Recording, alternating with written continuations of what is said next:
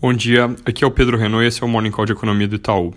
Ontem, como eu mencionei pela manhã, foi um dia bastante azedo nos mercados globais, no doméstico também não foi diferente, a gente teve bolsas reagindo forte à aceleração do coronavírus. O número de infectados na China aumentou bastante de ontem para hoje de novo, saiu de cerca de 2.800 para acima dos 4.500 agora, mas a taxa de mortalidade recuou um pouco, agora está em 2,3%. Além disso, uma boa notícia é que o número de casos suspeitos na China diminuiu pela primeira vez nos próximos, desculpa, nos últimos quatro dias. Isso pode ser um primeiro indicador de que o surto está estabilizando dentro do país. Por outro lado, o número de registros no resto do mundo continua crescendo. Ele ainda está abaixo das 100 pessoas infectadas, mas é algo importante para continuar acompanhando.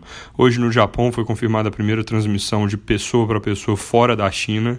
Até então, todos os casos no exterior eram de pessoas que tinham passado pela cidade de Wuhan.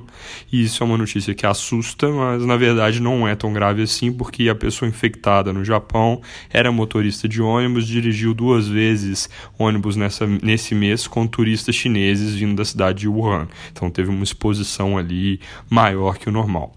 Então, para resumir, no que diz respeito a essa crise, duas coisas que são importantes hoje sobre o assunto. Primeira, que os casos suspeitos na China diminuíram, e isso pode ser um primeiro sinal de estabilização. Segunda, que casos no resto do mundo continuam crescendo, e esse é um ritmo que é importante observar, porque estabilização na China com aceleração no mundo não vai ajudar em muita coisa.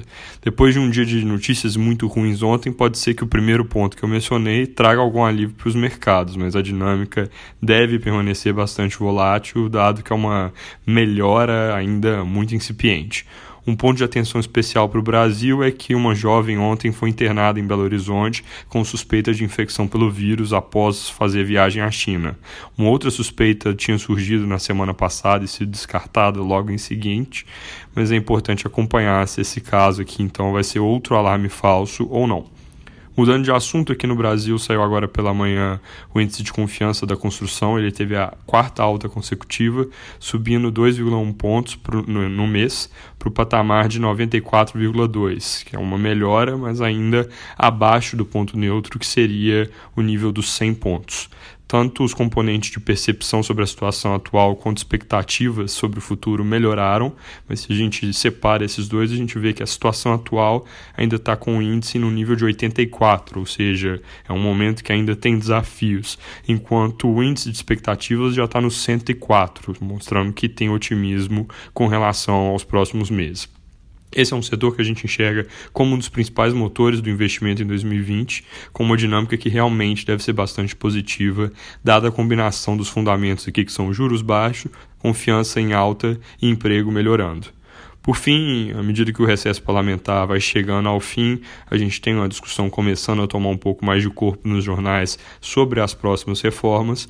Ainda não tem nada muito concreto, mas nos jornais de hoje a gente tem várias indicações de que a reforma tributária e administrativa devem ser mandadas ao mesmo tempo para o Congresso, possivelmente, inclusive, antes do Carnaval, segundo reportagem no Valor Econômico. É isso por hoje, um bom dia.